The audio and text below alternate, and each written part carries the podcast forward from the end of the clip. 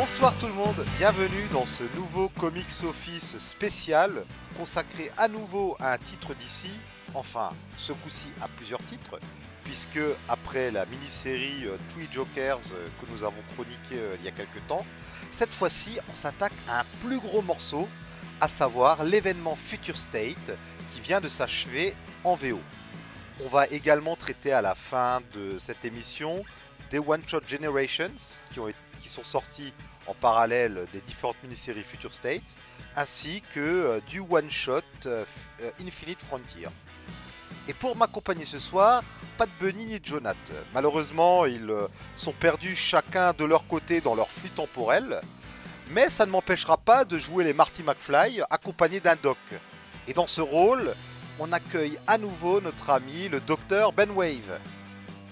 Nom de Zeus, Marty Tu es de retour du futur et nous allons devoir maintenant en parler à tous tes formidables auditeurs.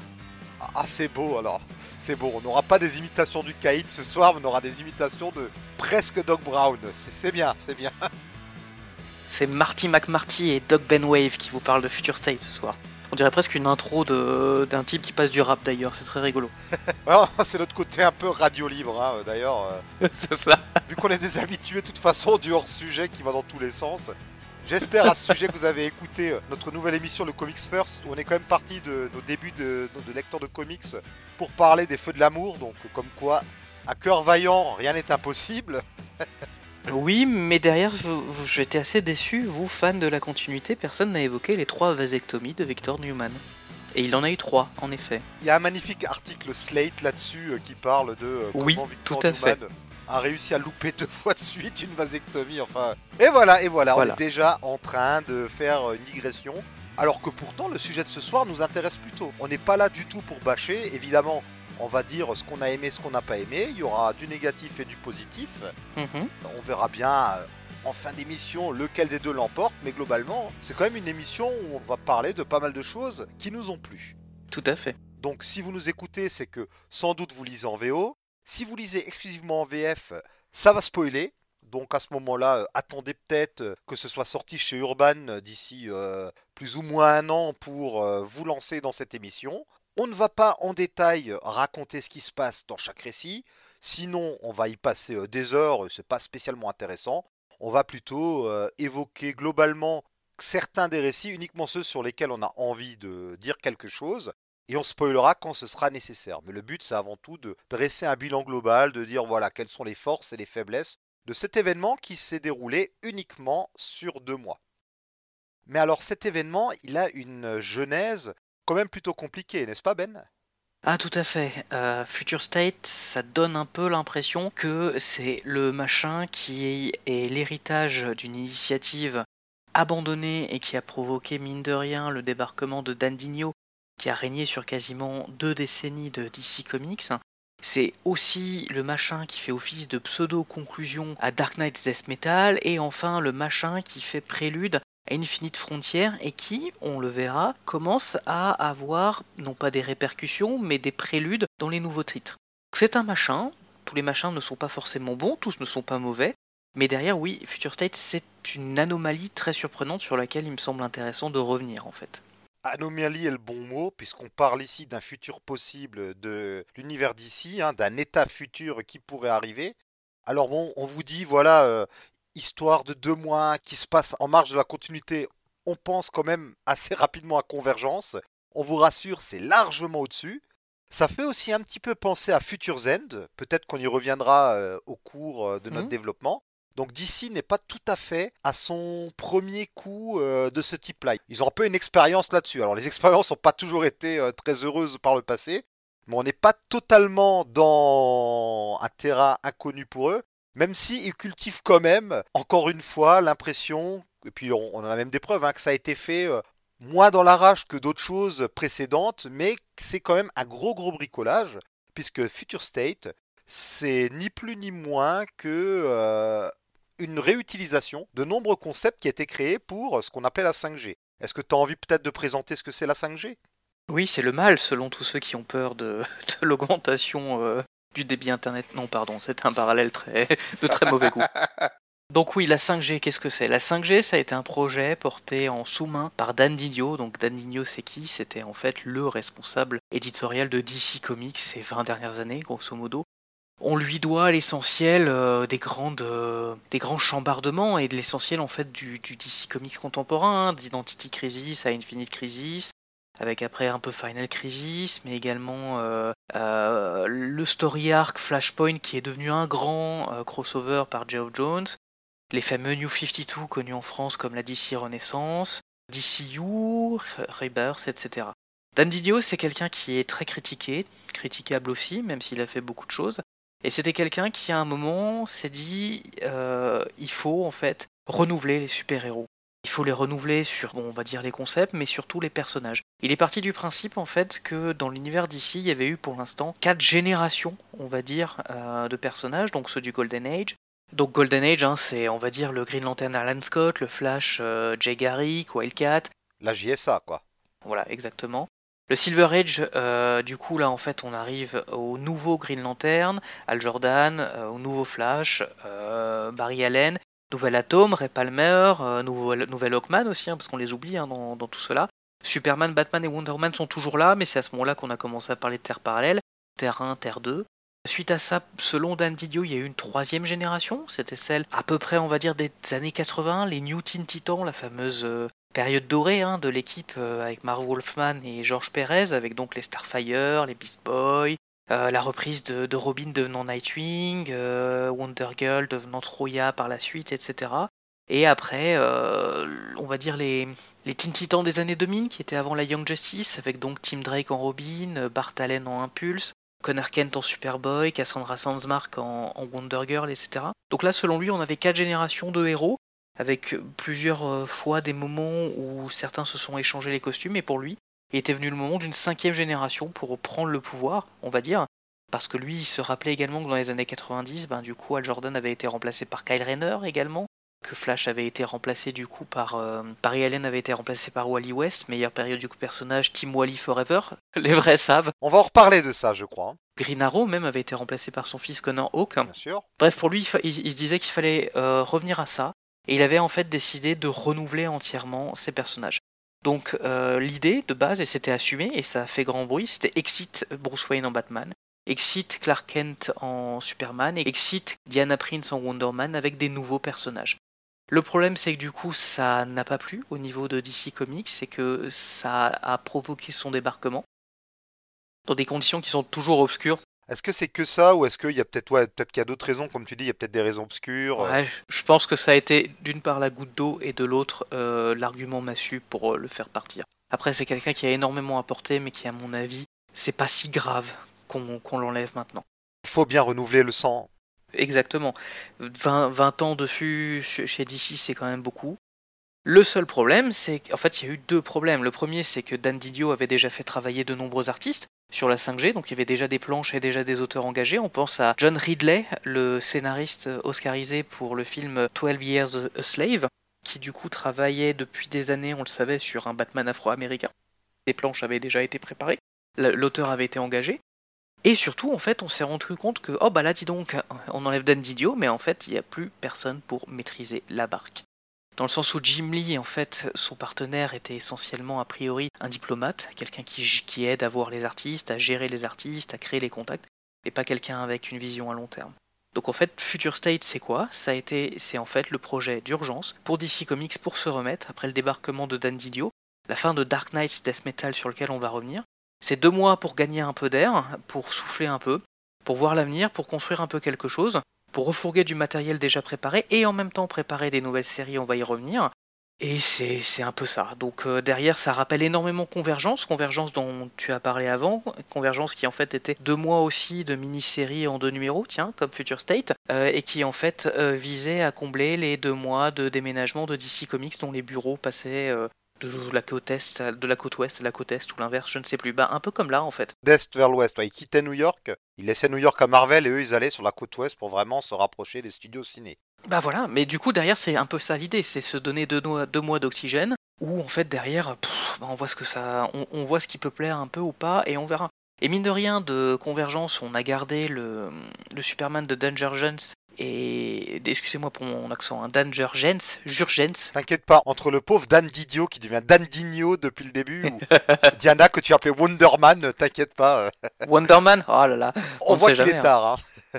on voit qu'il est tard en effet.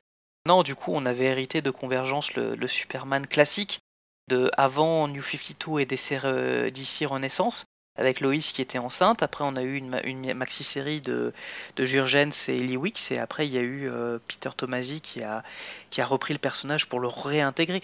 Et là aussi, en fait, c'est un peu l'idée euh, de lancer des choses, de voir un peu ce qui, ce qui fonctionne, de le garder. Mais bon, après, vu que c'est des futurs possibles ou des réalités possibles, bah, si ça marche pas, c'est pas grave. Hein. on aura eu deux mois d'oxygène. Tout à fait. Alors, j'ai plusieurs choses sur lesquelles je veux revenir.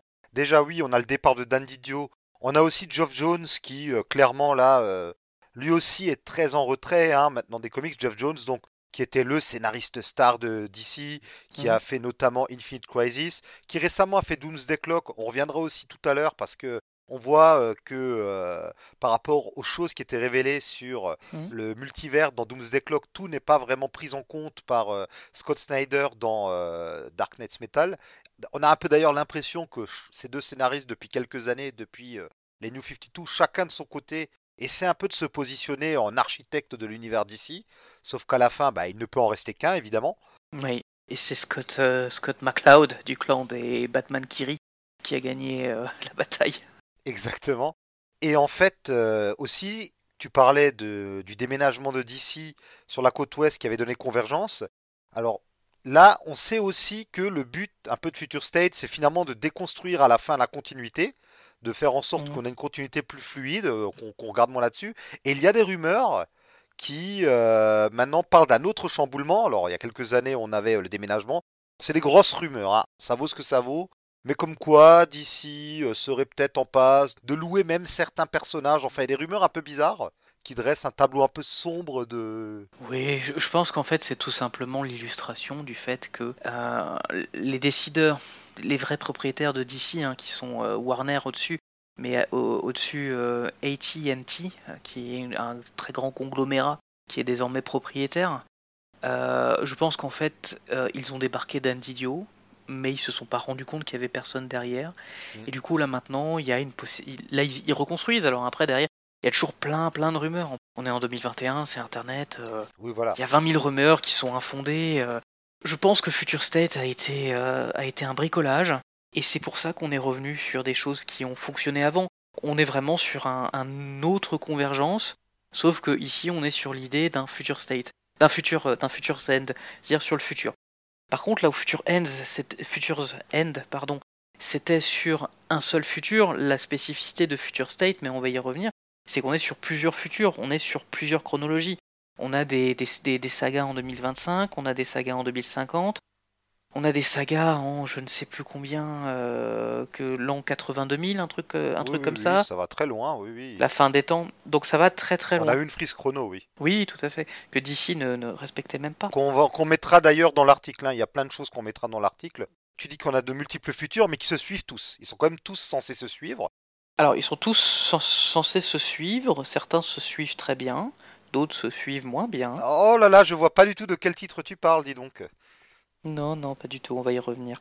Sur le coup, Future State, pour un machin bricolé, comme je disais avant, bricolage comme tu le disais, machin comme je le disais, ça se tient quand même plutôt pas mal. Et ça a surtout le grand avantage de ne pas être très lié à Dark Knight's Death Metal, qui est son excuse officieuse. Alors Dark Knight Death Metal, on va pas y revenir plus qu'il n'en faut. Il faut juste se dire en fait que c'est la suite de Dark Knight's Metal que j'avais personnellement beaucoup aimé. Donc on peut pas dire que je suis un anti-Snyder. J'ai beaucoup aimé Dark Knight's Metal, j'ai beaucoup aimé cette Justice League.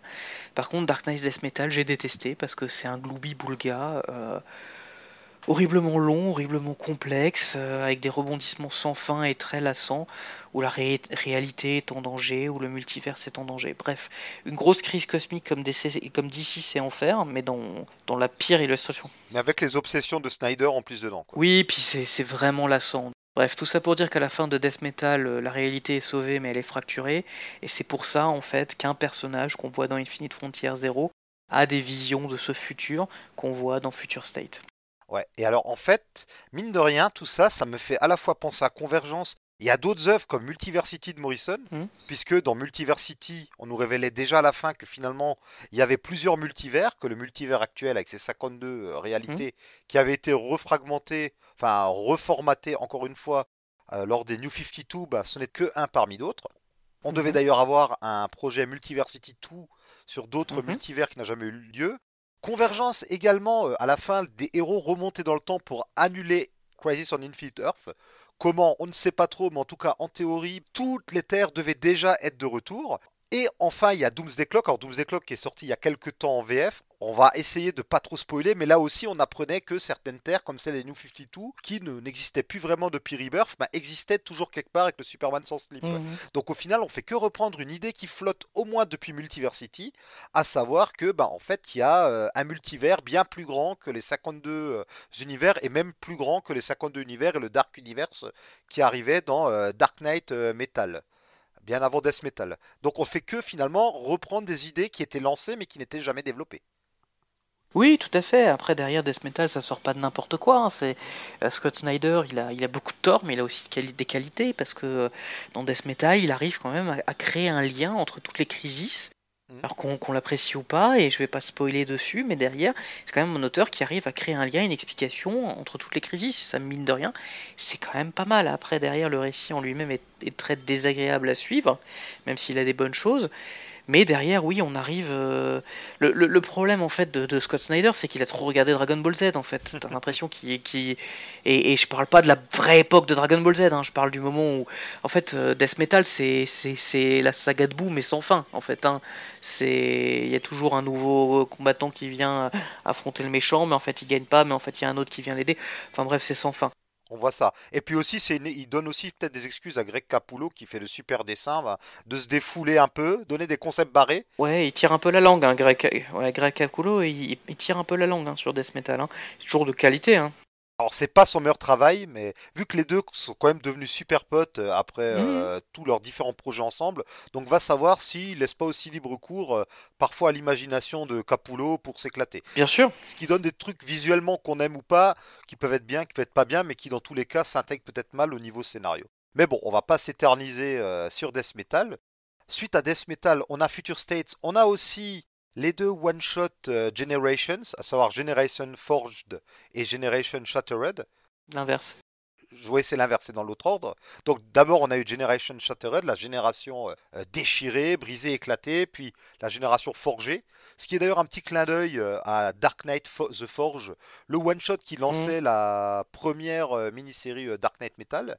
Alors, on en reparlera tout à l'heure, mais ces deux one-shots ont aussi un lien avec euh, la 5G, puisque à la base, la 5G devait être précédée de différents one-shots, à chaque fois des one-shot Generation. Ça commençait avec Génération 0, et je pense Mhm. que ça finissait avec Génération euh, 4 ou 5, je sais plus trop. Des one-shots qui ont purement disparu et dont certaines idées, on le verra euh, tout à l'heure, se sont retrouvées dans ces deux one-shots-là, qui sont quand même bien à part euh, de Future State, alors qu'on aurait pu penser que les deux seraient liés. Oui, tout à fait. C'est du recyclage, c'est du bricolage. Alors ça, ça arrive à retomber grosso modo sur ses pattes, mais on voit bien que derrière, c'est plein de projets qui en fait ont été relancés à la va-vite, pas lancés mais relancés, avec des planches qui ont été reconstruites, euh, des éléments qui essayent d'être en lien. On va y revenir tout à l'heure, mais bon, la Future State, on parle quand même de récits dans le futur, donc on parle de temps. Les One Shot Generations euh, évoquent des personnages issus de leur ligne temporelle. Et qui vont vers le passé, eux, pour le coup. Ouais. On va dans l'autre Mais il n'y a sens. pas un lien, il n'y a rien, enfin. Alors que pourtant, avec les voyages dans le temps et le multivers, il y aurait pu y avoir un lien. Mais bon, on, on laissons ça de côté, vraiment Generation, c'est encore un autre Oui. problème. Retournons vers le futur, Marty Mark Marty. Mais alors, ce qui est très drôle avec euh, les mini-séries Future State, c'est que à la base, ce qui d'ici l'a pas dit comme ça, mais on comprenait que bon, plein de concepts, euh, le remplaçant de Batman, la remplaçante de Flash, tout ça, bah, finalement, c'est abandonné pour euh, l'univers normal. Quand bien même Mhm. ceux qui râlent d'ailleurs, ils sont un peu bêtes parce qu'on sait très bien que quand un héros est remplacé, il finit par revenir, mais passons. On se disait bon, ce sera le temps de ces mini-séries, puis ce sera fini. Alors que Mhm. finalement, bah non, puisque certains projets de la 5G vont quand même finalement avoir lieu, mais pas tous. C'est vraiment, euh, on voit que d'ici en fait, c'est donné, euh, les nouveaux dirigeants d'ici ont fait un peu, euh, les nouveaux décideurs, ont fait un droit d'inventaire dans le projet 5G. Certains trucs sont totalement abandonnés, certains finissent juste dans Future State, et certains vont quand même se faire ensuite. Oui, On oui, verra ça au cas par cas. C'est très paradoxal parce que d'une part, tu as, des projets qui étaient de la 5G où tu le sens à la lecture que c'était fait pour être la nouveauté véritablement, et certains vont, revenir au présent. Il y a eu des annonces, hein, donc derrière, euh, notamment The Next Batman dispose pour l'instant d'un webcomics qui explique son passé, donc son présent, si vous suivez, attention. Et également la nouvelle Wonder Woman, Yara Flor, qui devait à la base même avoir une nouvelle série sur euh, la chaîne, la chaîne euh, télé CW avec euh, Lara Wertz. Ça a été annulé, mais donc elle est la Wonder Woman du futur et elle va devenir la Wonder Girl du présent. Mais en parallèle, il y a aussi plusieurs mini-séries Future State où en fait on se rend compte que c'est que, que c'est des des flash forward. Oui, des flash forward. T'as raison, des préludes en fait. Oui on peut dire lesquels déjà. Hein? Disons-le tout de suite. Hein. Je pense à Teen Titan, là, notamment. Ou, dans, le Future State Teen Titan, on, voit la Teen Titan Academy. Bon, on va pas se mentir, hein, Future State, euh, c'est pas le royaume du, c'est pas le royaume du bonheur. Euh, l'essentiel des, mini-séries, elles sont quand même euh, dures.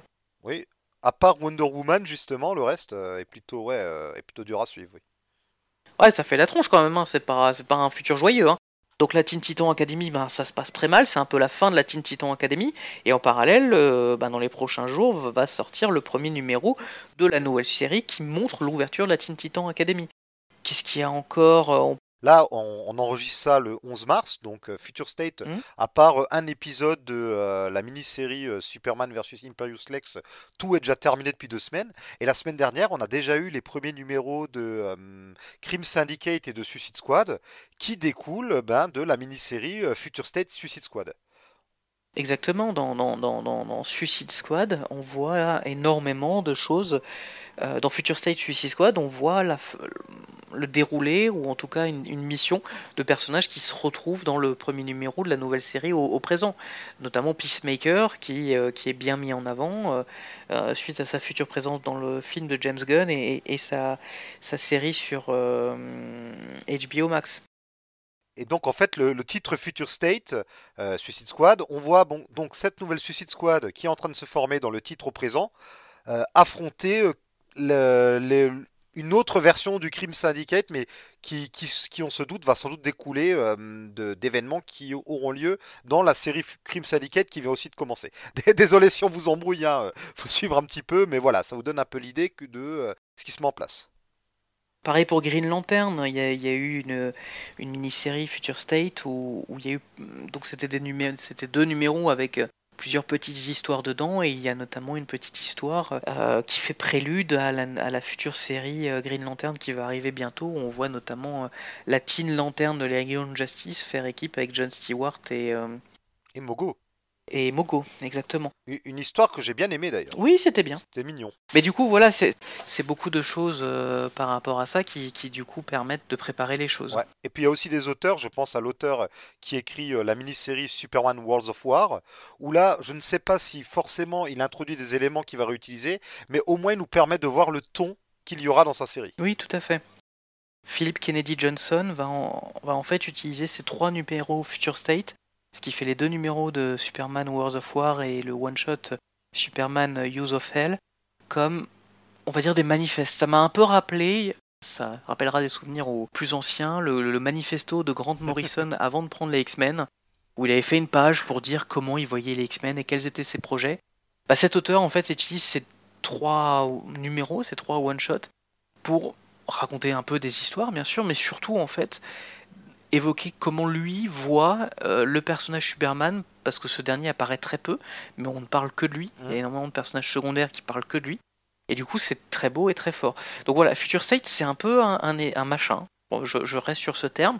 Où d'un côté, on a la réutilisation de, contexte, de concepts pardon, 5G, de choses déjà préparées, et en même temps des préludes à des séries actuelles, ou en même temps des galops d'essai pour des nouvelles équipes ou des propositions pour euh, tenter un peu autre chose. Je pense à Ramvi aussi sur Something, par exemple. Oui, tout à fait. Euh, qui a eu deux numéros pour euh, pour euh, Swamp Thing et qui maintenant lance une, euh, une mini-série dessus aussi. Euh, il y a eu d'autres choses aussi qui ont été testées, comme la, mini-série Carazorel Superwoman, qui, qui proposait une nouvelle orientation pour Supergirl, donc Superwoman dans le futur. Bon, pour l'instant, il n'y a pas de suite. En tout cas, il y a une mini-série qui a été annoncée sur elle, mais, mais sans lien avec Future State. Mais en fait, voilà, Future State, c'est un, grand bac à sable, ça a été un, un grand fourre-tout. Mais du coup, dans tous les fourre-tout, généralement, il y a souvent des bonnes choses à, prendre. Donc, euh, c'est pour ça qu'on voulait en parler. Ouais. Alors, ce que je te propose, c'est que là, on va parler un peu plus des titres. On va les citer, mais on va pas tous les détailler. Et donc, comme tu le dis, ça commence avec une, euh, frise temporelle, une timeline en anglais, qui a été officiellement dévoilée par DC, avec des dates qui, d'ailleurs, je suis pas allé revérifier dans Doomsday Clock, mais il y a peut-être un petit lien avec ce qu'on voyait à la fin. Geoff Jones, à la fin, montrait des pistes de ce que devait être la 5G, mais comme entre-temps les plans ont changé, ben, il y a peut-être des choses qui renvoient à ça et d'autres non. On commence en 2025, donc euh, demain, quoi, quasiment, avec quasiment la plupart des titres liés à Batman qui se passent à ce moment-là. Alors, si vous regardez la frise chronologique, vous verrez qu'il y a plus de titres euh, que ce que vous voyez dans les sollicitations. C'est normal, parce qu'il y avait beaucoup de backup. Il y a eu beaucoup, hein, je pense à Redwood, à Grifter, notamment dans les titres Batman, on a eu beaucoup, beaucoup de backup de diverses qualités. Donc c'est pour ça que sur la, frise, elle paraît euh, surchargée, mais il n'y a pas autant de titres qui sont sortis non plus dans le commerce. En fait, DC a été, euh, a été un peu vicieux parce qu'il y a eu euh, deux, deux mini-séries, en tout cas deux magazines, qui n'ont pas eu deux numéros mais quatre. C'était Future State The Next Batman et Future State Dark Detective. quelle surprise, les titres sur Batman Bah oui, quelle surprise. Et du coup, en fait, c'était des numéros de 64 pages, ce qui est quand même beaucoup. C'était trois fois, hein, du coup, un épisode normal. Et en fait, euh, derrière, euh, donc dedans, il y avait à chaque fois un numéro de The Next Batman, donc sur le nouveau Batman, le prochain Batman, et euh, Dark Detective sur Bruce Wayne. Et il y avait beaucoup de backups, donc il y avait Redwood, il y avait Batgirls, il y avait... Les Gotham City Sirens. Ouais, il y avait Grifters, il y avait Outsiders, etc. Et Arkham Knight aussi, je vois ça d'ailleurs. D'ailleurs, alors en gros, tous les titres Batman se passent tous en 2025, sauf Dark Detective qui est en 2027. Ce qui n'a aucun sens. Pardon, on va y revenir. Il y a, peut-être Superman Batman qui doit se passer plus tard. Bon, bref. Non, non, non Superman Batman, il est en 2025, mais en fait, c'est. D'accord. Moi, j'aurais mis en 2024, en fait, dans l'idée, parce qu'en fait, ça se passe juste avant l'événement dramatique qui provoque euh, les événements de Future State pour Gotham. Ok, alors je précise juste que moi, euh, j'ai lu une bonne partie, je pense que j'ai lu les deux tiers des titres Future State, et quasiment aucun des titres Batman, tout simplement parce que j'ai commencé euh, The Next Batman, j'ai pas accroché au bout de deux numéros, j'ai arrêté, et puis il y a Dark Detective que j'ai quand même terminé euh, pour l'émission, et j'ai lu Nightwing, que j'ai bien aimé, mais j'ai rien lu d'autre. On a dans Future State plusieurs storylines. Dans les titres Batman, on a la storyline sur les Magistrates. Dans les titres Superman slash comic cosmique, parce que je pense à Green Lantern, on a le King in Red, ou le Red King, je sais plus. Oui, euh, le Red King. Red, Red King. Voilà, on a comme ça deux, trois storylines quand même. Qui, mais, en plus, ils sont. Oui, pardon. Je me permets, c'est pas cohérent le Red King en fait, parce que dans The Last Lantern et dans Superman News of Hell, il y, y, a deux menaces qui sont appelées le Red King, mais c'est pas le même à chaque fois. Alors justement, c'est pas le même, mais comme Parce que oui, moi, monsieur, j'ai tout lu, monsieur. Moi, j'ai préparé cette émission, monsieur. J'ai lu ces deux titres-là, et euh, même s'il se passe du temps entre ces titres, si ça se trouve, un personnage a très bien pu s'inspirer du précédent pour bâtir sa légende dessus. Oui, tout à fait. Voilà, je vous laisse le bénéfice du doute. Si ça se trouve, il y avait peut-être des plans avortés, hein, des, des, backups ou des one-shots qui sont passés à la trappe. Peut-être que les auteurs comptent revenir dessus ensuite. Ils se laissent des billes pour plus tard. Va savoir. Mais voilà, on a comme ça deux. En gros, de ce que j'ai lu, je dirais qu'il y a. Allez, il y a trois storylines. Il y a les Magistrates qui, sont surtout dans les titres Gotham. Il y a le Red King sur les titres Superman et Cosmic. Et on a euh, tout un tas de titres, euh, je pense, euh, qui gravitent autour des titans et de Flash, mhm. qui eux sont liés entre eux avec une intrigue, vraiment une intrigue méta, qui elle va avoir par contre sans doute une incidence dans les titres du présent. Si tu vois ce que je veux dire. Oui, ça c'est super bien. Ça c'est En fait, ce qui est particulièrement frustrant, c'est pas frustrant dans Future State, mais euh, la lecture de Future State te laisse vraiment comprendre que pour DC, dans Future State, c'est univers par univers. Et je parle pas là univers euh, Terre 1, Terre 2, etc. C'est vraiment franchise par franchise. Il y a la franchise Gotham, il y a la franchise Superman, il y a la franchise Wonder Woman. Il y a deux trois trucs qui gravitent autour, etc. Mais ça reste quand même bien dans son coin. Il y a des rencontres, hein. Et je dirais qu'il y a la franchise Dark, euh, dans lesquelles il y a les Teen Titans, la Suicide Squad, euh, Voilà, un petit peu, je crois, Black Adam aussi. Enfin voilà, il y a aussi, il y a aussi cette c'est ça. C'est vrai qu'avant, je disais qu'il y a trois storylines et il y a Wonder Woman qui survole un peu tout ça, qui est un peu au-dessus. Oui. Mais par contre, il y a un truc qui est très cool, c'est qu'il y a des auteurs qui se sont mis d'accord pour en fait créer une, une saga sur plusieurs mini-séries et sur plusieurs temporalités. C'est-à-dire qu'il y a une saga qui commence dans euh, Future State The Flash, qui se poursuit dans Future State Teen Titan, qui continue encore dans Future State Shazam et qui s'achève dans Future State Black Adam, qui est la backup euh, de Future State euh, Suicide Squad. Et ça a une fin. Et c'est quand même très cool parce qu'en fait, du coup, il y a ce, ce bon vieux sentiment d'univers partagé, de continuité, de cohérence, etc. Parce que chaque, chaque euh, saga peut se lire de manière autonome, mais toutes les lire, c'est vraiment bien. Oui. Et ça, c'est quelque chose que je voulais souligner, c'est vraiment cool en fait. Alors on va y revenir dessus, bon, sans rentrer dans les détails, juste je reviens en 2025. Donc globalement, ton impression sur deux choses. De un, sur le cas Next Batman, parce que ça, on est obligé d'en Mhm. parler un petit peu à part, parce que c'est un peu particulier et il y a une suite. Et il y a de manière globale l'intrigue des magistrates. Alors pour ce qui est de l'in- l'in- l'intrigue des magistrates, des magistrates, enfin les magistrats en français, qu'est-ce que tu en penses? Peux-tu juste résumer ce que c'est? Euh, Parce que vu que tu es notre invité, ben, je vais surtout en profiter pour te faire parler toi. Et qu'est-ce que tu en penses? Surtout que tu adores l'univers Batman. Oui, oui, je suis un grand fan de Batman depuis toujours. Alors, Et de dystopie aussi, je crois. oui, tout à fait, tout à fait. Magistrate, qu'est-ce que c'est? Bah en fait, c'est que tout simplement, Gotham est sous loi martiale.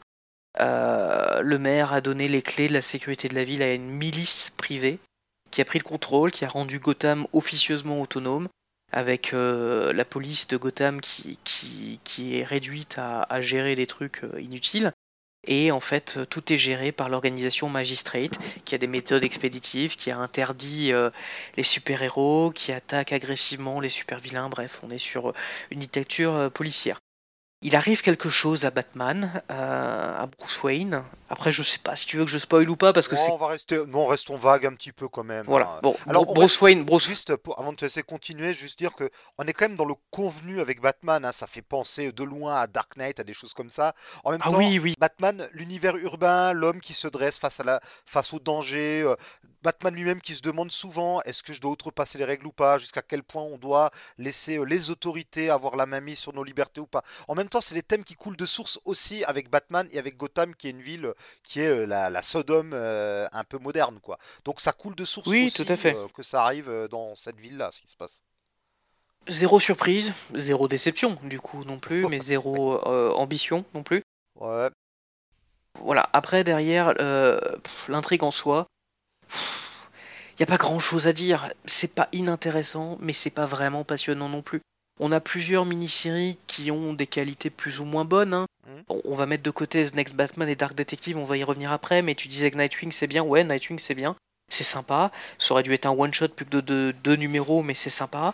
Qu'est-ce qu'il y a encore? Il y a Robin Eternal. ah. Ou Tim Drake, Tim Drake euh, lutte tout seul, là aussi ça aurait dû être un one shot, mais c'est sympa. En plus, il y a Eddie Barrows qui revient après le, le détective comics de James euh, Tyni- Tynion 4. Donc, ça c'est pas mal. Catwoman sur deux numéros, c'est très sympa. Grosso modo, ouais, il y a Harley Quinn aussi, hein, complètement anecdotique. Le principe est plutôt pas mal, le pitch est pas mal. Harley Quinn, en fait, euh, c'est le pitch, hein, donc je vais pas trop spoiler, euh, devient la, la profiler de. Elle est forcée d'être la profiler des super vilains pour l'organisation Magistrate. Donc en fait, c'est plutôt pas mal parce qu'en fait, du coup, elle les connaît bien. Mais c'est anecdotique. C'est sympa, Ça fait penser au Riddler qui bosse pour la police, en fait. tout à fait. C'est sympa, mais ça, ça casse pas trois pattes à un canard. En fait, c'est très convenu. Ça, c'est sympa, ça se lit bien, mais c'est sans folie. D'accord. Il y a le cas des deux mini-séries principales, The Next Batman et Dark Detective. Je vais laisser Next Batman à la fin parce qu'on va s'y attarder plus. Ouais. Dark Detective, c'est une énorme déception. C'est dessiné par le très très talentueux Dan Mora, qui dessine vraiment très bien, mais en fait le scénario est très mal fichu. On a un Bruce Wayne euh, qui est en fuite. Pas de spoiler, mais il est en fuite. Donc il essaye de gérer, mais on ne reconnaît pas le personnage. Moi, ça fait plus de 20 ans que je, lis Batman et que je suis Batman et j'ai vu plein des versions. Et bah, c'est pas Bruce Wayne, c'est pas Batman. Et, je veux pas faire mon extrémisme, mais c'est juste. Ces réactions ne sont pas celles que Batman aurait dû avoir. C'est en outre complètement incohérent sur la timeline et dans les événements, dans le sens où Dark Detective est normalement euh, supposé se passer en 2027, donc deux ans après toutes les autres. Il est déjà en fuite et il y a déjà un nouveau Batman, mais on a l'impression qu'en fait il débute à peine dans cette fuite. c'est incohérent. Voilà. Est-ce que euh, entre le moment où Bruce Wayne disparaît et le moment où il réapparaît, il se passe euh, deux ou trois ans, je sais pas s'il disparaît en 2025 ou 24, est-ce qu'on est censé comprendre que depuis toujours il est resté actif ou est-ce que il était inactif et d'un coup il redevient Tu as raison. C'est un peu bizarre. C'est pas totalement incohérent qu'ils soient encore là en 2027, mais euh, il nous manque une explication. C'est mal fait. Il y a en outre une rencontre avec le, le Next Batman et pff, ça- Et qui n'intervient qu'au troisième numéro. C'est pour ça que jusqu'au troisième numéro, euh, je me rappelle que tu, tu comprenais pas. Et quand j'ai lu ça hier, je me dis, bon, à partir du troisième, on se dit, en fait, oui, ils ont juste cohabité. Et euh, ils s'ignorent ou ils arrivent à ne pas se croiser. Mais ouais, ça marche pas bien. Il y a un truc qui Non mais coince. c'est Gotham, hein. je veux dire, ok c'est une grande ville, hein, mais c'est pas un pays non plus, hein. je veux dire, à un moment... euh, Surtout que certains personnages, bah, Nightwing et le nouveau Batman, travaillent ensemble. Donc euh, c'est incohérent que Bruce n'ait pas essayé de travailler avec eux s'il est là depuis le début. quoi. C'est- Il y a un truc qui va pas, oui. C'est dommage. Ouais, c'est dommage parce qu'en plus il y avait des, des backups qui étaient bonnes hein, Ouais, euh, là-dedans. hein, Alors mais- Redwood, un de mes récits gothamiens, euh, des quelques-uns que j'ai lus préférés, avec Redwood en chasseur, parce que certains super-héros et super-vilains deviennent des chasseurs pour les magistrates, mais tout se passe pas comme prévu, il y a deux, trois petits retournements, c'est pas mal. Il y a même d'ailleurs à la fin un petit mystère, il y a une petite voix, on sait pas trop qui c'est. Donc là aussi on se dit, tiens, un récit qui aura sans doute une suite, mais vu que The Next Batman continue, c'est pas très étonnant, hein, sans doute que on y reviendra là-dedans, ou qu'il y aura des récits euh, Tout à fait. Il y a des bonnes choses et enfin il y a The Next Batman qui était le projet préparé depuis des années par John Ridley comme on le disait et c'est une grosse déception parce qu'en fait derrière oui c'est un Batman afro-américain. Le problème c'est qu'en fait il y a quatre numéros, qu'il y a grosso modo un jeu jusqu'au numéro 2 ou 3, je ne sais plus pour savoir qui c'est mais en fait DC a annoncé euh, le poteau rose euh, bien avant donc euh, bah, bravo les gars. Mais du coup en fait c'est dommage parce que le premier numéro joue vraiment sur ça et en fait bah ouais mais en fait les gars on le sait déjà.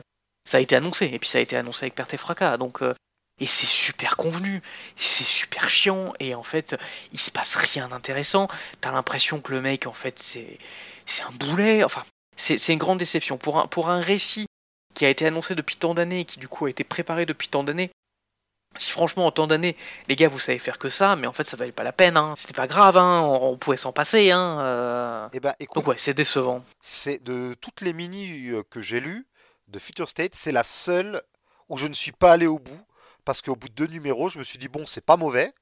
Euh, en soi, que ce soit un inconnu qui reprenne le masque de Batman, bon, moi, euh, j'ai rien contre hein, les, les successeurs qui sortent de nulle part, bah pourquoi pas? Ça fait le sel du truc aussi. Hein. Pourquoi, pourquoi veut-il devenir le Mhm. successeur? Comment quelqu'un qui n'a pas été entraîné se débrouille? Je veux dire, pourquoi pas? Il y, a- il y a eu de très bons cas. hein. Mhm. Parce que si ceux qui râlent, je fais juste une parenthèse, ceux qui râlent sur le principe de quelqu'un qui n'est pas lié à Batman, qui prend le manteau et en plus euh, qui gueule un peu sur le fait qu'il est afro-américain, euh, vous faites quoi de Miguel O'Hara et de toute la gamme 2099 à ce moment-là?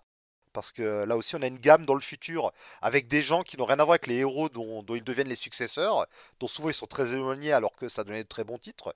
Mais c'est vrai que c'est euh, convenu et surtout, c'est un peu lié, j'ai l'impression, tu me corrigeras si je me trompe, au run de James Tynion Ford, me semble, par rapport à la famille qui est au cœur du nouveau Batman, non? Oui oui tout à fait et, oui et donc, si vous suivez pas ça, comme moi, et ben vous vous en foutez parce qu'on passe à côté. Genre, il y a des persos qui ouais parlent. t'es paumé Ils, quoi ils parlent de choses qui sont sans doute arrivées dans le run de Tignon ou qui vont continuer, qui vont arriver dans le, dans Mhm. le run. Et si vous n'êtes pas attiré par cette storyline, si vous n'y connaissez rien, ben en fait, vous vous en fichez. Vous dites euh, ouais, ok, d'accord. C'est sans doute bien pour les gens qui suivent le titre auquel euh, celui-ci fait référence ou tout du moins tire euh, des, des morceaux d'intrigue. Mais sinon, bah, je suis resté à côté. J'avais l'impression de voir quelque chose euh, qui ne s'adressait pas à moi, quoi, qui n'était pas pour moi. C'est dommage. C'était pas fédérateur. non c'était pas fédérateur Et d'ailleurs, oui, juste comme je suis sur ma lancée, euh, le fait que finalement James Tynion Ford, on est quand même sur quelqu'un qui devait faire un peu euh, le, devait faire quelques numéros fill-in ou tout du moins un petit run sur Batman en Mhm. attendant euh, ce run-là. Au final, son run continue. Et euh, est-ce que de un, est-ce que le fait qu'il prend de l'ampleur et que euh, alors ces intrigues plaisent pas à tout le monde, mais elles ont un certain succès, est-ce que ça n'a pas aussi incité à laisser tomber le côté du le, le projet Next Batman Peut-être? Et j'ai aussi l'impression que les magistrates et tout, le nouveau maire, ça tire ses racines dans ce run-là, non? Alors en fait, euh, c'est un micro spoiler, hein, mais derrière, euh, dans le Batman 1006 qui vient de sortir, juste après Future State, en fait, les germes de l'organisation magistrate sont évoqués. En D'accord. fait, Ouais. On commence à entrevoir comment l'organisation pourrait un jour, enfin, il y a des gens qui commencent à créer, à, à se dire, ça serait bien de créer un truc comme ça. Et le lecteur de Future State se dit, hey, en fait, euh, Ça pourrait devenir ça. Mais oui, clairement, euh, tu as entièrement raison. On est, on est sur la suite de ce que fait euh, Tignon. Et si tu le lis pas, t'es à côté. Et même si tu le lis, en fait, tu dis ouais, ok. C'est convenu, c'est obscur. Et c'est essentiellement mal fichu. Ouais, même on le lit comme c'est pas terrible. Ouais, tu passes à côté, en fait. D'accord. Et, alors que c'est dommage, il y a, plein de mini-séries Gotham, et en fait, c'est soit sympa, mais tellement déjà vu, ou soit euh, raté, parce qu'en fait, ça passe à côté. Bah alors, on vous laissera découvrir euh, ça euh, quand ça sortira en VF, ou même dans les TPB. En gros, DC a déjà dévoilé ses TPB, ils vont suivre euh, les, un peu les classements par famille. On aura euh, deux TPB sur Gotham, un TPB The Next Batman et un autre Dark Detective.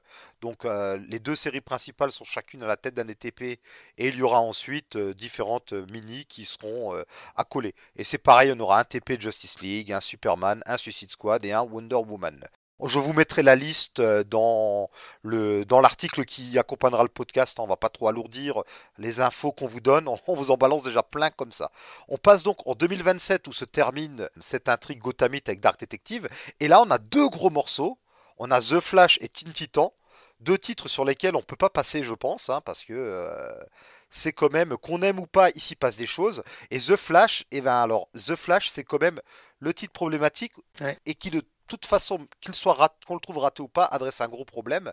Ce gros problème, c'est Wally West, qui est un problème en fait depuis euh, non seulement les New 52, mais même avant, puisque Dan Didio, on l'a pas dit, mais euh, ce qui a un truc assez bizarre dans cette génération 5G, c'est que c'est quand même quelqu'un qui jusque-là avait l'air de détester les sidekicks, puisqu'il a quand même voulu tuer euh, Dick Grayson à l'époque d'Infinite Crisis.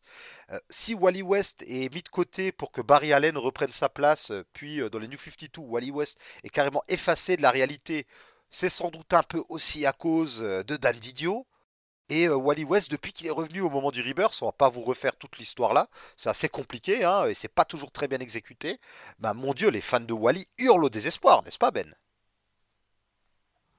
Oui, tout à fait. Wally West est extrêmement maltraité. Alors on a eu un peu un, espoir après le One Shot Rebirth où du coup euh, on voyait que Wally West était extrait de la Speed Force grâce à Barry Allen et du coup il devait incarner l'espoir. Mais en fait c'est tombé à plat parce que ok il doit incarner l'espoir mais personne n'a vraiment su quoi en faire. A posteriori Rebirth a été un peu le, lettre d'adieu de Geoff Jones à l'univers d'ici parce qu'il a commencé même s'il a encore travaillé dessus, il a commencé à rapidement euh, lâcher la main après ce, one shot. Et en fait Wally West dans Future State The Flash et euh, Bon, c'est dans le pitch aussi, hein, il est une, nouvelle fois en fait au, centre d'une intrigue négative et, sombre et brutale, où il n'est pas en pleine possession de ses moyens et ça se passe mal et du coup il y a plein de drames et plein de soucis. Et encore une fois, en fait, il a le mauvais rôle et c'est fatigant en fait. Après Heroes Crisis et puis euh, la mini-série Flash Forward qui devait à nouveau redorer le blason du personnage, euh, c'est lourd. Ouais, elle était bien, hein. elle était bien. Alors j'ai pas lu Flash Forward parce que Heroes Crisis m'a tellement dégoûté que je. Bah c'est lourd. Je ne suis même pas allé sur Flash Forward. Oui, bon, Flash Forward piétine allègrement, et puis après le, run de Joshua Williamson euh, vient même en rajouter une couche parce qu'en fait derrière il vient révéler un élément de Heroes in Crisis euh, en disant hey, mais en fait c'était pas de sa faute. Donc on en est là. Après derrière on voit peu à peu dans les sollicitations et dans les choses que ce qui était prévu, parce que là clairement, ce qu'on a dans, Future State The Flash, je pense que c'est ce qu'on aurait eu dans la 5G, en fait. Dans le sens où en fait les sollicitations vont sur une remise en avant de Wally West sur Terre, en tout cas pour la, nouvelle série Flash, avec donc euh, Barry Allen qui est toujours vivant hein, pour ses fans, attention, mais par contre il va avoir euh, d'autres rôles, il va être peut-être un peu moins présent et, Wally West va être plus présent. Et The Flash finit sur une note super sombre, mais une possibilité pour Wally d'aller mieux, et je pense qu'en fait on serait parti là-dessus. Après, derrière, Future State The Flash, c'est juste mauvais. Le premier numéro passe encore, le deuxième est une purge, qui n'est pas dessiné par le même euh, dessinateur que le premier, je crois que même qu'il y en a deux. Oui, le premier c'était Dale Eagle Sam, donc un habitué d'ailleurs de Flash et euh, très bon dessinateur qui a été débarqué de ce projet. Ouais, c'était sympa. Euh, il l'a dit lui-même sur les réseaux sociaux, hein, il devait le dessiner, puis finalement on lui a dit non. Et ensuite, euh, derrière euh, le deuxième numéro, c'est une purge. Euh, il y a trois personnages, ils font que parler, c'est super long, c'est super chiant, c'est super mal fichu. Et c'est, c'est très violent alors que Flash, c'est quand même le titre de l'espoir. Ouais, c'est très violent et c'est très bateau et c'est très bourrin, bref. Par contre, d'ailleurs, c'est important parce qu'en fait, ça lance cette fameuse saga dont je parlais qui passe de Flash à ensuite Teen qui est également en, 2027 où du coup c'est la fin de la Teen Academy parce qu'évidemment il y a un drame qui est lié en fait à ce qui s'est passé avec Flash et en fait Teen c'est plutôt pas mal même si en fait on sent du coup que euh, Terry Sheridan, qui est l'auteur de Teen Future State et qui va être l'auteur de Teen Academy, bah, il est un peu embêté parce qu'en fait il montre la fin de personnage qu'on n'a pas encore présenté, donc c'est quand même un peu dommage. D'ailleurs, il y a des flashbacks, hein, c'est très confondant dans la mini Teen Titan. Oui, oui. Puis en plus, il y a un mystère sur euh, le personnage Redix, Redix qui est en fait une identité de, de Robin, que Robin avait prise à un moment et qui s'était surtout montré dans un des dessins animés Teen Titan des années 2000, je ne sais plus lequel. C'était d'ailleurs que montré dans le fameux dessin animé Teen Titan euh, des années 2000, où euh, Robin prenait cette identité, alors je sais plus, c'était pour... Euh, il, c'était pour rejoindre Deathstroke, un truc comme ça. Deathstroke ou les Fatal Five, je sais plus les, enfin leurs ennemis, c'est pas les Fatal Five, je sais plus là les. Bon bref, et un personnage reprenait dans la saison suivante l'identité et on n'a jamais su qui c'était. Et là, on joue totalement sur ça dans cet épisode, puisque chez les fans, c'est devenu un peu un running gag, l'identité de Redix. Et là, on joue sur ça, et donc on aura un Redix dans la nouvelle série Teen Titan Academy. Mais qui sera-t-il? Oh là là. Voilà. Mais ça m'a donné envie de jeter un œil euh, à cette future série quand même. Ouais, c'est sympa, c'est un prélude, c'est sympa, ça ça, ça, ça, fonctionne bien. Donc pour le coup, c'est assez sympa. Puis en plus, derrière, ça a l'avantage d'enchaîner directement bah, avec la mini-série suivante, en tout cas sur la temporalité, Shazam. En 2029 voilà, 2029, où derrière, en fait, on a la suite de cette grosse intrigue, mais cette fois-ci sur le point de vue de Shazam, qui à ce moment-là, en fait, est, le chef euh, d'une Justice League euh, un peu paumée, avec un peu des, personnages secondaires. Alors c'est très sombre. En fait, c'est un gros hommage à la Justice League de Détroit, quand même. oui, tout à fait. Et après, bon, euh, c'est très sombre, c'est vraiment très sombre, mais c'est bien fait, en fait. Oui. C'est bien fichu, mais alors, c'est faut pas être dépressif, hein, euh, c'est compliqué après. Hein. mais c'est bien fait, c'est bien fait, c'est sympa, donc euh, ça fonctionne bien, c'est bien dessiné, c'est assez cool. Ouais. D'ailleurs, en parlant d'autre chose qui est bien dessiné, j'en fais une transition vers le Aquaman, je crois que tu l'as lu aussi. Oui, je l'ai lu aujourd'hui, très très bonne surprise. Aquaman qui aurait dû s'appeler Aquaman et Aquawoman. Puisque on en a deux pour le prix d'un dedans, puisque nous avons Jackson Hyde, donc le Aqualad actuel, celui introduit dans le dessin animé Young Justice, qui fait équipe avec la fille d'Aquaman et de donc Arthur Curry et de Mera, qui euh, on l'apprend s'appelait avant Aqualas et maintenant s'appelle euh, Aquawoman. Et donc on a une aventure euh, de ces deux persos et comme tu l'as dit, c'est très bien dessiné. C'est pas mal du tout. Alors ça nous introduit bien le perso. Oui, c'est une belle étude de personnage. C'est en 2030. Euh, il y a un numéro sur euh, le nouvel Aquaman, un numéro sur la nouvelle Aquawoman. Franchement, ça se lit bien, c'est joli, c'est sympa. Et en fait, euh, j'aimerais lire plus d'aventures de ces deux personnages ensemble qui s'entendent vraiment bien. Et c'est bien fichu. Alors, le concept de, qui est de cette eau dans l'espace qui est introduit, je ne sais pas si on l'a vu avant, mais ça m'a un peu fait penser. Je ne sais pas si as, chez Marvel, les mini-séries The Last Defense chapeauté par euh, Alewing il y a 2-3 ans, avec euh, Namor qui découvrait que par les océans, il pouvait aller sur notre planète océan. Oui, tout à fait. Ça m'a fait penser à ça quand même un petit peu. C'est bien vu. Ouais, franchement, c'est sympa. Et puis, euh, je trouve que c'est pas mal. c'est une bonne utilisation du principe de l'océan. franchement, c'est cool. c'était, c'était sympa. Franchement, c'était cool. moi, ça m'a bien plu et c'était bien agréable à, à suivre, à lire. et c'était sympa. Ça donne envie d'en lire plus, comme tu dis, ouais. Ouais. Après 2030, euh, grosse année hein, pour Future State, parce qu'il y a plein, plein, plein, plein d'événements. Alors plein d'événements, mais alors quand on regarde la frise, c'est surtout des backups. Il y a aussi des titres, hein, mais c'est surtout des backups. Et parmi les titres, il n'y a pas que les meilleurs. Il y a un des meilleurs et les autres bof. Bah t'as les deux Superman dedans. Oui, alors je vais juste faire la liste de tout ce qui sort et puis on reviendra sur ceux qu'on a envie. Donc Aquaman, Black Racer, Justice League Dark, Metropolis, Midnighter, Mister Miracle, Suicide Squad, Superman of Metropolis, Superman Worlds of War et Nubia. Alors, de quoi as-tu envie de nous parler en premier? Bah, Pour revenir rapidement, on Aquaman on en a parlé. Black Racer, c'est une backup de Superman Worlds of War, sans intérêt. Justice League Dark, euh, c'est Ramvi qui a pris la, suite de James Tynion 4 sur Justice League Dark qui, le montre.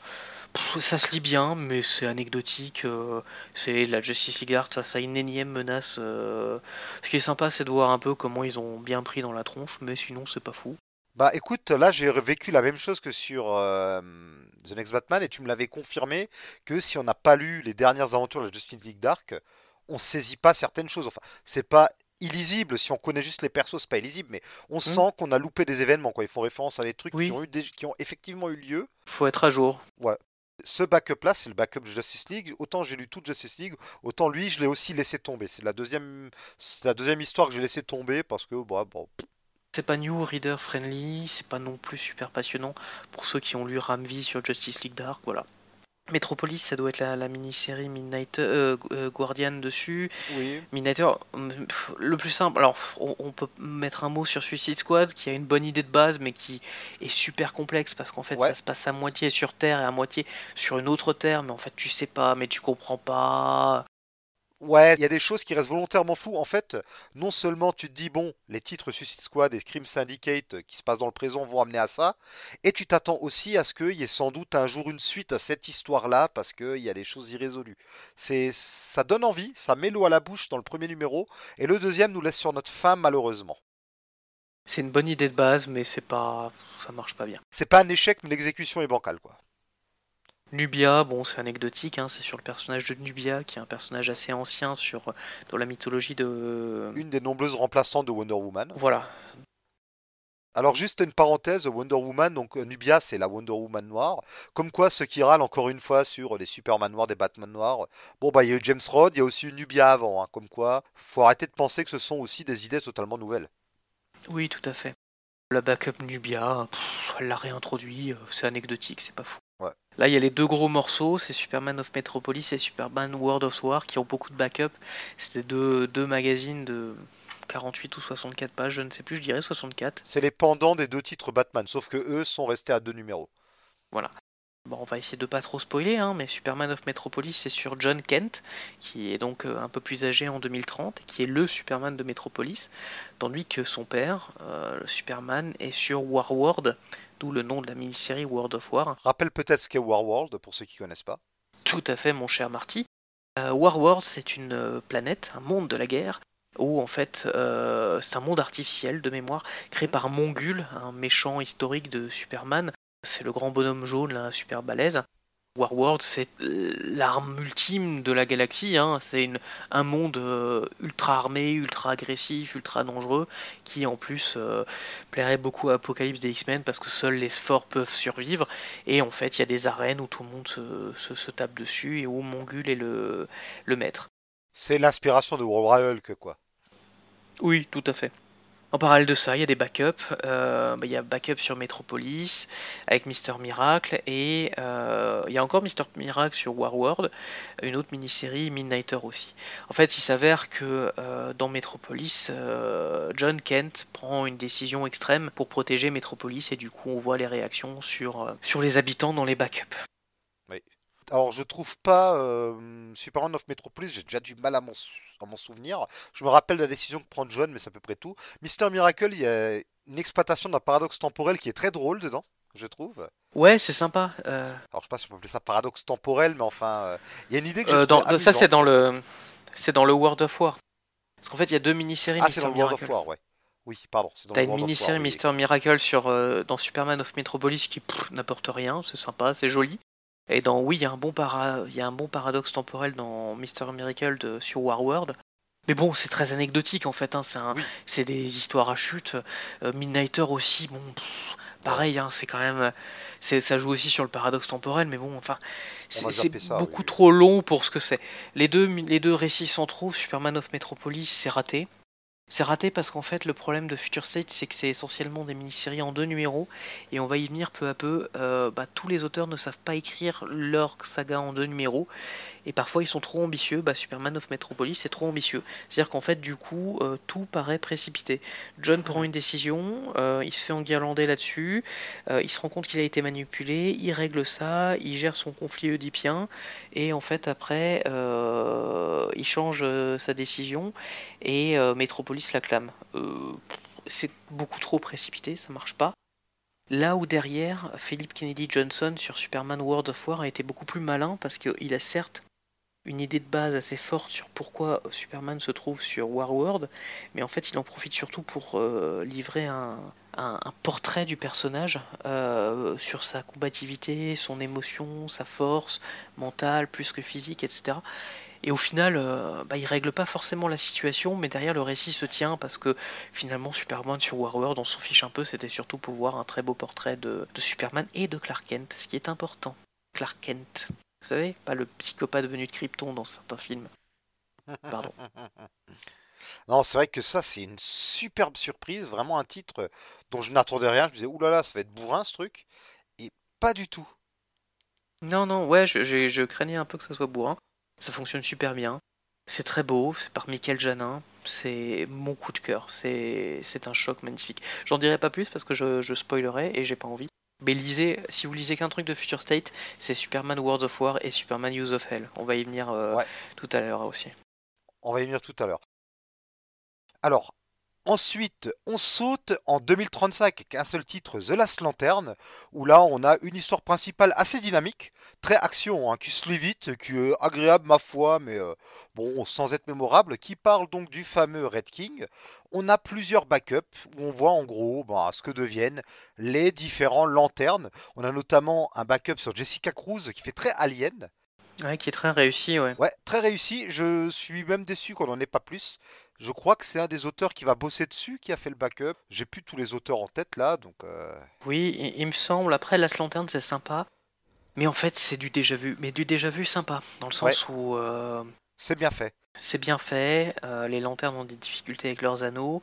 Pour beaucoup de lanternes, ça rappelle un peu comment beaucoup ont, vécu et géré après la destruction du Green Lantern Corps par Parallax dans les années 80-90. On est sur des choses déjà vues, mais c'est maîtrisé, c'est sympa. Le fait que c'est essentiellement des petits récits, euh, ça crée la diversité, c'est assez cool, ça se lit bien.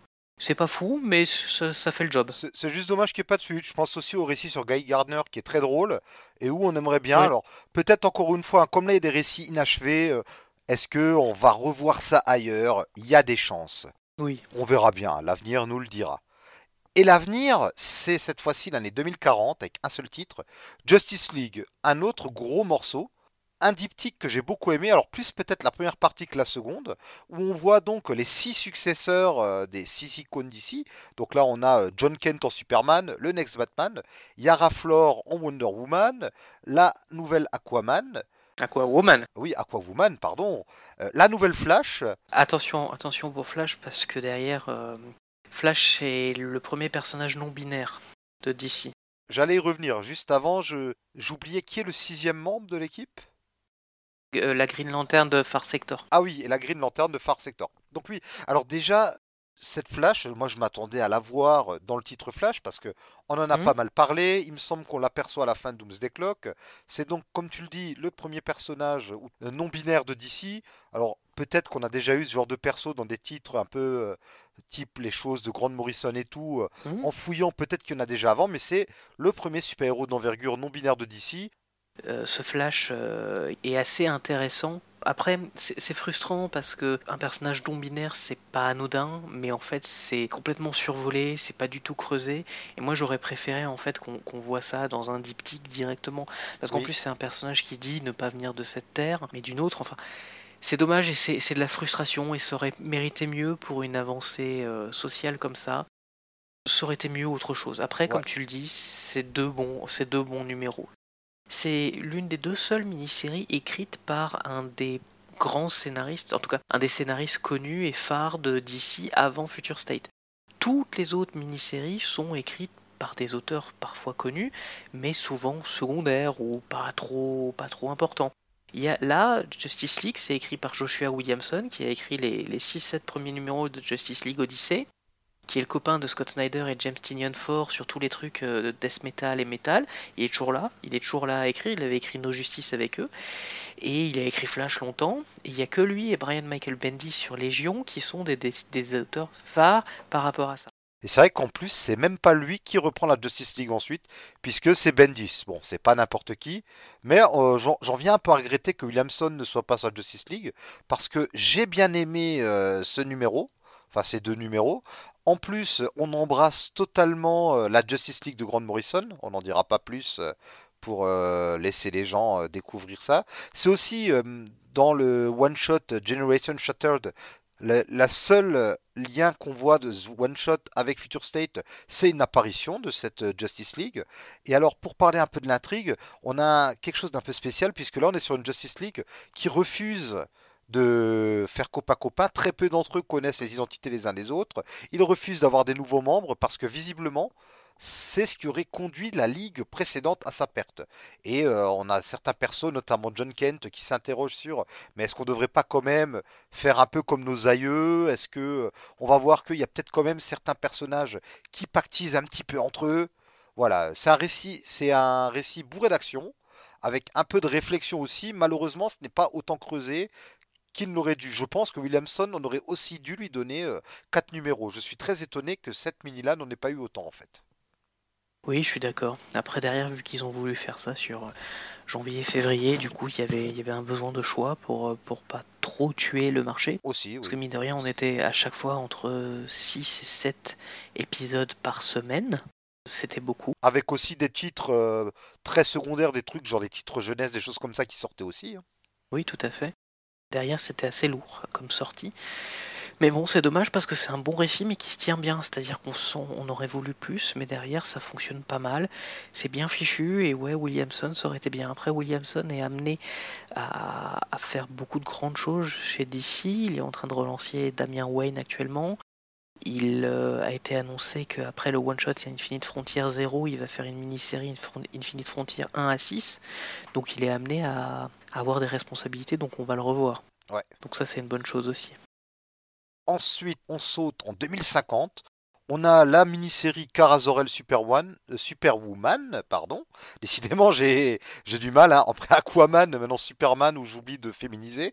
Euh, donc, ce titre, euh, tu m'as dit que tu l'as lu, que c'était pas mémorable, hein, voilà. Ça part d'une bonne idée. Ça part d'une bonne idée. L'idée, c'est qu'en fait, Supergirl devenue Superwoman ouvre une une colonie sur la Lune pour tous les exilés, pour tous les gens paumés, pour tous ceux qui ont perdu leur foyer, pour tous ceux qui ont été chassés de leur foyer. Et c'est une bonne idée parce que, mine de rien, on dit toujours oui, Superman il a perdu son monde, mais il l'a pas connu en fait, véritablement. Mmh. Alors que Kara, elle, elle a connu son monde. C'est une vraie exilée, c'est une vraie paumée. Et du coup, c'était une bonne idée. Le problème, c'est que Marguerite Bennett et Marguerite Sauvage sont allées au bout de leur idée, au bout de leur démarche euh, graphique, avec un graphisme très surprenant mais adapté à un récit euh, très lyrique, très poétique, qui passe à côté de son idée de base. Alors, elles ont le mérite d'être allées au bout de leur idée. Le problème, c'est qu'en fait, c'est juste pas, pas vraiment passionnant et, en fait, ça aurait été tellement mieux de faire autre chose de cette idée-là. C'est frustrant, mais bon, elles sont allées au bout de leur truc et ça, c'est une bonne chose. Mais sinon, en fait, lisez pas ça, hein, c'est quand même super chiant. D'accord. Mais on a un autre titre euh, sur une super-héroïne avec une équipe d'ailleurs féminine à la barre qui est pas mal du tout, moi qui m'a beaucoup marqué, qui est une de mes lectures euh, de cet event et qui était, il faut le dire, l'un des titres sinon limite avec le Next Batman, le titre le plus attendu, c'est le titre Wonder Woman qui présente Yara Flor, qui va devenir la nouvelle Wonder Girl dans l'univers d'ici. Oui, c'est très bien. C'est Joel Jones qui a dessiné un peu de Batman, qui a dessiné et surtout scénarisé beaucoup de numéros Catwoman euh, récemment. Ces deux numéros, c'est très bien, c'est très beau. En plus, je me permets de, juste de rajouter que les couleurs sont de Jordi Belair, grande coloriste de talent, hein, qui a vraiment émergé ces dix dernières années. Oui, c'est vraiment très bien.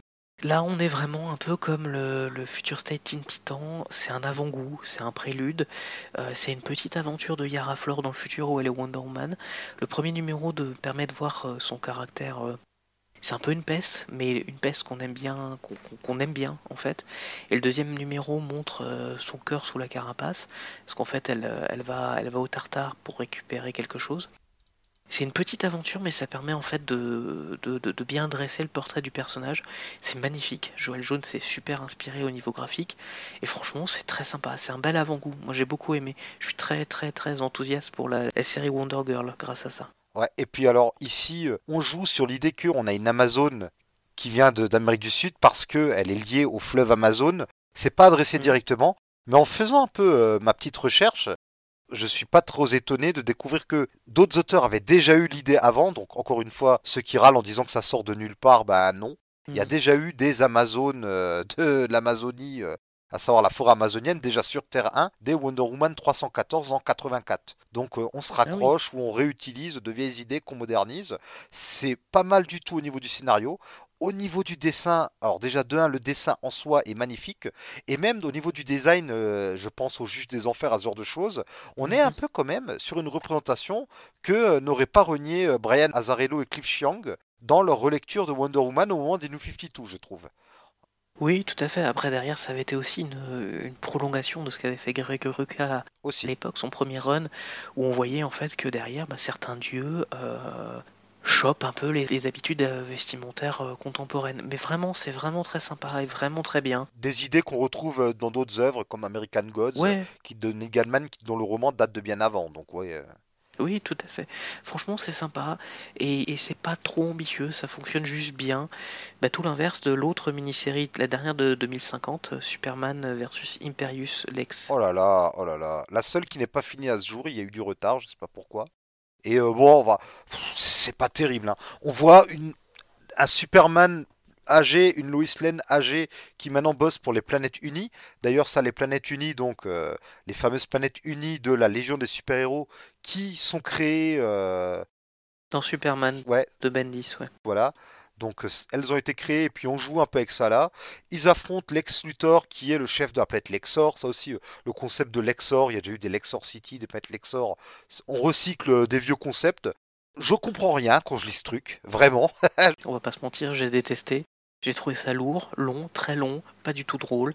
Oui, c'est censé être ironique, avec Lex Luthor qui se croit être le plus intelligent qui se fait rouler, et vraiment, c'est lourd, quoi. Alors, il reste un numéro alors qu'il est. c'est lourdingue. Mais bon.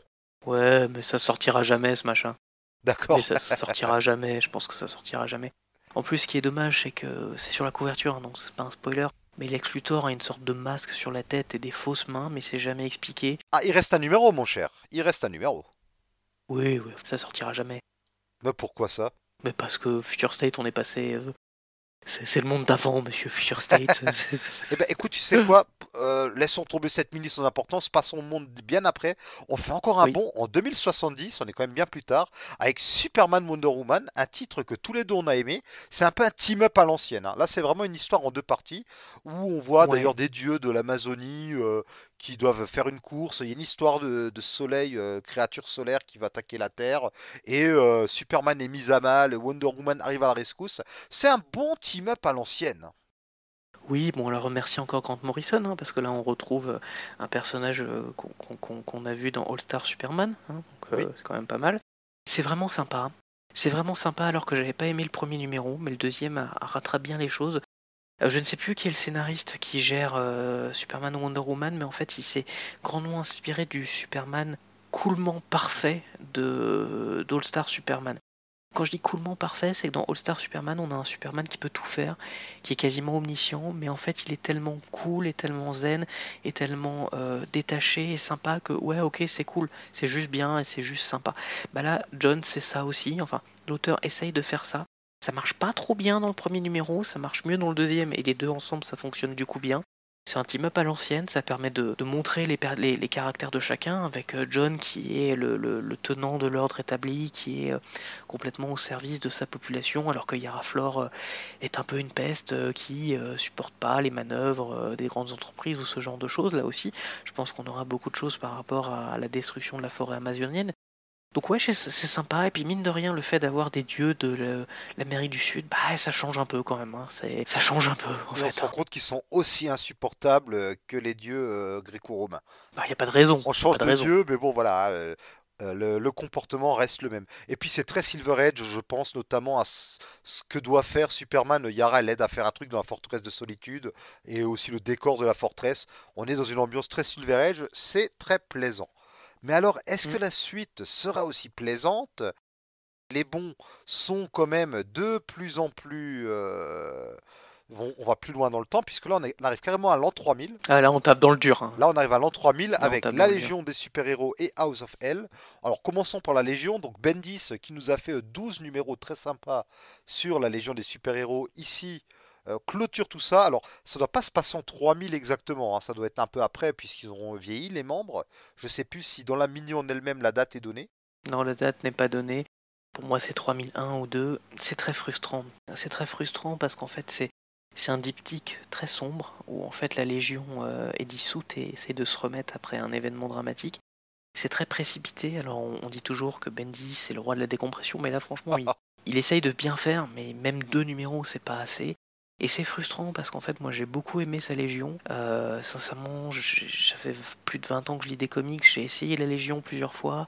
J'ai essayé la Légion chez Semic, j'ai pas accroché. J'ai essayé la Légion des Trois Mondes de Geoff Jones. Ok, j'ai trouvé ça cool sur le principe, mais j'étais pas dedans. Je suis en train de finir euh, The Great Darkness Saga. Et, ah. franchement, c'est sympa. Oh là là, j'en reparlerai tout, tout à la fin de l'émission. Franchement, c'est sympa. Mais par contre, la Légion de Bendy, j'ai trouvé ça cool. Complètement dans l'air du temps de 2020-2021. Et je trouve ça super frustrant parce qu'on sent bien ici que c'est son adieu, son au revoir, sa fin. Et c'est dommage parce qu'en fait, moi j'aurais bien aimé en voir plus. Après, la saga en elle-même, elle est précipitée. On sent qu'il y a beaucoup de choses qui auraient dû intervenir dans la série. Parce que moi, j'y ai vu, enfin, a posteriori, j'ai vu des racines dans, sa série de tout ça. Ça se lit bien, mais c'est frustrant. Ça aurait été bien d'en voir plus. Ouais, alors c'est dommage, hein, la Légion sur ben, de Bendis, j'aurais aimé en voir plus. C'est vraiment un gâchis si euh, ça ne se poursuit pas. Et à côté de ça, on a House of Hell, donc les descendants de la maison L. Alors j'ai du mal à voir comment ça se concorde avec la Légion, si c'est euh, censé être la même Légion que... Euh, que celle de Bendis, quoi, puisqu'on a quand même des descendants de, Superman, avec cette idée que Superman est peut-être un mythe. Ça qui est aussi intéressant euh, dans Future State, une autre sous-intrigue, c'est Superman qui disparaît visiblement à certains moments de l'histoire, qui réapparaît à d'autres, parce que, bah, à l'instar de All Star Superman, Superman en fait est immortel. Le soleil euh, le rend immortel, et donc il change d'apparence avec le temps, et euh, comme il vit littéralement des millions d'années, bah, il y a des périodes où il disparaît, hein, où il, vit sa vie, je sais pas, il est ailleurs, et d'autres où il réapparaît, ça joue beaucoup sur ça, sur un, peu, bah, peu l'attente euh, du retour du héros solaire. Il y a un peu, on dit souvent hein, que Superman, il est inspiré euh, des héros solaires, de Mitra et tout, euh, donc un peu ces héros qui meurent et qui renaissent avec le soleil. J'y ai vu un petit peu de ça pour faire un peu de, de mythologie comparée en mousse de comptoir. Hein. J'ai vu peut-être un petit peu de ça là-dedans. Oui, tu as raison. Voilà, c'est on renoue toujours avec le mythe du héros solaire, du dieu solaire. Et en plus, il y a aussi l'intrigue du Red King ici, avec quelque chose d'intéressant. Un descendant notamment de Superman aux origines euh, un peu surprenantes. Hein. On s'attend pas à lire un truc comme ça dans un récit Superman. C'est dommage là par contre que ça ait été un one shot, qu'on n'en ait pas plus quand même. On espère, j'espère que on ait au fil du temps, pourquoi pas de temps en temps des one shots ou des toutes petites mini-séries sur la dynastie Superman. Encore une idée très creusée par Morrison dans All Star Superman, mais qui date encore une fois du Silver Age. Voilà, il y a une porte ouverte vers euh, des choses euh, qu'on aimerait bien voir pour euh, différents regards jetés sur les futurs possibles de DC c'est pas impossible, il va y avoir une, série et dérivée de Future State qui se concentrera d'abord sur Gotham et Redwood, mais c'est pas interdit. Après Use of Well, ouais, c'est un super beau one-shot. Frustrant parce qu'on aimerait voir plus de cette dynastie, parce que derrière Philip Kennedy Johnson, encore le même qu'avant, euh, survole des personnages qui sont intéressants, un, descendant pacifiste, une descendante euh, qui est à moitié kryptonienne, à moitié tamaranéenne, la race de Starfire, donc oui, ça fait mal quand même, et c'est franchement bien. Alors oui, j'aurais voulu en voir plus, mais le one shot il fonctionne tellement bien avec un final tellement pur en fait euh, dans, son évocation de Superman. En fait, quand j'avais fait ma critique, j'avais été content de trouver le mot. En fait, c'est juste, c'est de la justesse dans l'évocation de Superman. C'est juste ce qu'il faut en fait. C'est juste ça. Donc oui, c'est faut, faut, lire les gens. Hein. C'est vraiment les, trucs à lire. Hein. Lisez pas The Next Batman, hein. euh, ça vaut pas le coup. Et ça donne très envie donc de lire euh, ce que Philip Kennedy Johnson va nous faire sur euh, son titre. Euh, il reprend Superman ou Action ou les deux, je ne sais. Les deux, les deux, les, deux. donc si ça se trouve, bah, peut-être que dans ce titre-là, on aura des voyages dans le temps, vu qu'en plus Superman, John et tout sont liés à la Légion, ils sont habitués à faire des voyages dans le temps. C'est pas impossible. Et on continue de nous approcher de la fin de la timeline, tout comme de la fin de notre émission, avec l'antépénultième titre de la sélection. Swamp Thing qui se passe en 4500, que je n'ai malheureusement pas eu le temps de lire et pourtant il me faisait envie ce titre. C'est pas mal, c'est sympa. Euh, Ramvi euh, n'arrive pas à bien tenir sa saga en deux numéros. Ça déborde, ça aurait été mieux autrement, mais c'est pas mal. La mini-série est frustrante parce qu'en fait, euh, ça commence et ça finit sur une poésie mélancolique très sombre mais très belle sur Swamp Thing qui erre dans un monde apocalyptique. À un moment, ça, vire un peu aux bonnes vieilles obsessions super-héroïques avec un vieux méchant qui revient, qui a un plan, ha ha ha, pour se venger. Et c'est un peu parasité, alors que franchement, c'est pas mal. Ça aurait même en 4, ça aurait été bien. En 2, ouais, c'est juste frustrant parce qu'on aurait aimé voir plus. Après, c'est, on va dire, un avant-goût de la, la, la mini-série actuelle que Ramvi et, euh, et le dessinateur lancent actuellement sur Swamp Thing. Donc après, c'est c'est pas très grave parce que les deux auteurs se retrouvent. Mais pour cette saga-là qui se termine là, c'est un peu frustrant. D'accord, moi, elle me donnait envie parce que graphiquement, ça avait l'air superbe. Oui, c'est très joli. C'est euh, alors attends, c'est qui? C'est Mike Perkins au dessin. Oui, voilà. Et son encre lui-même, il a l'air du feu de Dieu. Ah oui, c'est très joli. On continue d'avancer encore et toujours euh, dans le temps. Je me suis moi-même perdu euh, dans la chronologie. Je n'arrive plus à remettre la main dessus. On est en 82 020. 20, alors, précisément, 82 020. Et c'est pas une date qui nous mène nulle part puisque on arrive au 832e siècle, je sais, 830e siècle, euh, voilà. Alors je sais plus maintenant. Bref, le siècle où se passent les récits d'ici One Millions. Rappelez-vous, encore une fois, la Justice League de Grant Morrison, on y revient toujours. Et euh, donc, euh, donc, on arrive dans le siècle où on devrait avoir les titres 1 million euh, des, séries d'ici si elles continuaient euh, mensuellement indéfiniment. Et on découvre ce que devient Black Adam dans ce futur. On voit aussi la Justice League euh, de cette, de cette ère-là, avec notamment Wonder Woman qui est littéralement devenue une statue. On renvoie euh, à ses premières origines euh, où elle a été créée dans de la glaise. C'est pas Wonder Woman qui est devenue une statue, hein, c'est une Wonder Woman qui, euh, qui reprend euh, son Oui. origine. Et ça, en fait, c'est clairement, encore une fois, merci Grant Morrison, c'est en fait de DC One Million, le, le crossover euh, de, de Grant Morrison qui ont été sur le titre JLA. Oui, c'est ce que j'ai dit avant. C'est pour ça que j'ai dit merci. Ah, Grant pardon. Morrison. Pardon, pardon. C'est- pas grave. On, on est perdu, on, on se perd là dans ces timelines et tout. Euh, par moment, tu dois sans doute euh, vibrer et te retrouver euh, sur une autre terre. Donc, Je vibre à 2,21 gigawatts, Marty. ah ben. Donc, on a là un récit que j'ai beaucoup aimé, qui continue l'intrigue commencée avec Flash, Bah, il l'a fini. et il l'a qui l'a fini. fini, oui. Qui... Et donc, bon, évidemment, comme vous en doutez, c'est aussi en rapport avec Shazam. Euh, on, on va pas dire grand-chose, si ce n'est que c'est beau, c'est lyrique. Euh, la fin semble mener à quelque chose qui pourrait se poursuivre, j'ai l'impression. Ça sera la fin qui aura le plus de répercussions dans le, dans le présent. Je pense que c'est la fin qui détermine la nouvelle série Justice League, où Black Adam apparaît également. C'est très sympa, c'est très beau, ça a le mérite de bien finir une saga, ça, ça rend hommage à DC One Million, c'est un peu précipité, c'est sympa. C'est joli. C'est Fernando Passarin qui a signé la fin de la série Hawkman, inédite en français mais très bonne. Bon, par contre, euh, ça se voit que Dwayne Johnson va jouer bientôt Xerox, euh, bah, va bientôt jouer, pardon, Xerox, ça, ça fait des années qu'il le fait, mais on- ça se voit que Il a même bien- arrêté de jouer The Rock. Maintenant, il est, il est juste Dwayne Johnson maintenant. C'est vrai. Donc ça se voit qu'il va bientôt jouer Black Adam parce qu'en fait, euh, Fernando Passarin dessine Black Adam avec le visage de Dwayne Johnson. D'ailleurs, juste pour euh, l'anecdote, il va y avoir une série sur la jeunesse de The Rock. Pour vous dire qu'on est en plein dans la The Rock exploitation. Et encore un nouveau Jumanji. hein. On n'a pas fini de bouffer du Dwayne Johnson. Par contre, nous, on commence aussi à arriver sur la fin de notre repas Future State. On fait un immense bond dans le temps vers la fin des temps. On ne sait pas quand c'est. hein. Plus là maintenant à Oui, dire oui, les ouais. dates. La, la fin des temps avec Immortal Wonder Woman, qui n'est pas toute seule à la fin des temps. hein. Ça nous donne une très belle vision de ce que peut être la fin de l'univers d'ici. Et c'est splendide, dans tous les sens du terme. Je sais pas ce que tu en as pensé, mais ouais. Oui, c'est magnifique. Été un peu moins embarqué par le scénario.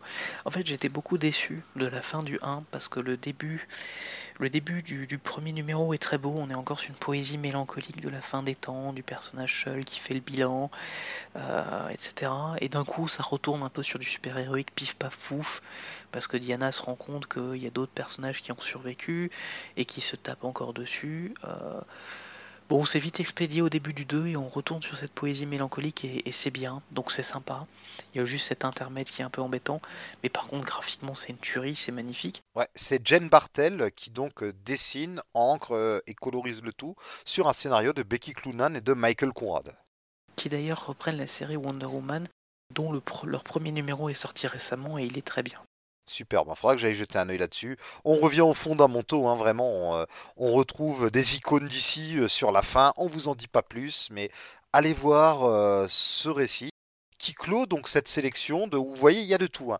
il y a du très bon du moyen du de l'agréable du à éviter vraiment c'est c'est pas mal ce Future State. Globalement, hein, euh, on lance pas mal de choses.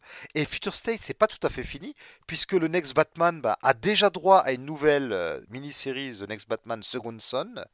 Donc euh, on a aussi, non seulement on a des titres comme Suicide Squad, Crime Syndicate et autres, Teen Titan Academy, qui vont reprendre des idées, ou clairement Future State c'est un peu une possibilité de d'évolution pour ces séries-là, mais on a les, le futur en soi de Future State qui continuera à travers des mini-séries par-ci par-là. Oui, tout à fait. Donc il est probable, c'est comme à un moment on avait eu on avait eu longtemps une série Batman Beyond sur le dessin animé et, ça s'était poursuivi comme ça. Future State, euh, le bilan global, ben, derrière après, euh, c'est essentiellement des récits très classiques. Hein. c'est beaucoup de choses déjà vues. si on enlève un peu le décorum de voir comment chacun a évolué, c'est souvent des fonds classiques mais efficaces. C'est ce que je disais hein, au début en disant que DC a utilisé Future State un peu comme bouffée d'air en revenant un peu sur ce qu'il savait faire, en reprenant le, le va de convergence, on, est resté sur des récits classiques qui révolutionnent rien, mais qui font bien le job très souvent et qui ont souvent de, bonnes petites surprises. Donc moi j'ai un avis général positif. Je me suis bien amusé. Euh, j'ai trouvé que c'était plutôt cool. C'était une bonne période. Il y a peut-être eu un peu trop de titres parfois, quand même mine de rien, 6 à 7 épisodes par semaine pendant 8 semaines, ça fait beaucoup, surtout avec des numéros doubles ou triples. Mais il y avait une ambiance générale qui est quand même assez sympa. Et, euh, ce petit jeu de piste de savoir euh, comment chaque personnage va évoluer, 10, 15, 20, 80 000 ans dans le futur, c'est un peu sympa quand même.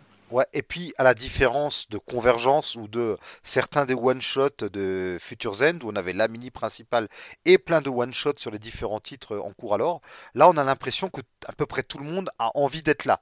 Même s'ils échouent parfois à raconter ce qu'ils racontent, ils ont quand même l'air d'avoir envie de le raconter et on a beaucoup de dessinateurs super bien inspirés. Oui.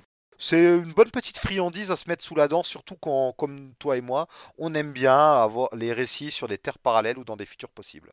Moi j'adore, c'est pour ça que j'ai été complètement à fond dedans. Et je trouve que ouais, franchement, c'était sympa. Et, euh, et ouais, j'en attendais pas tant que ça, et finalement j'ai été bien pris et bien, et bien, euh, et bien, bien chopé là-dedans.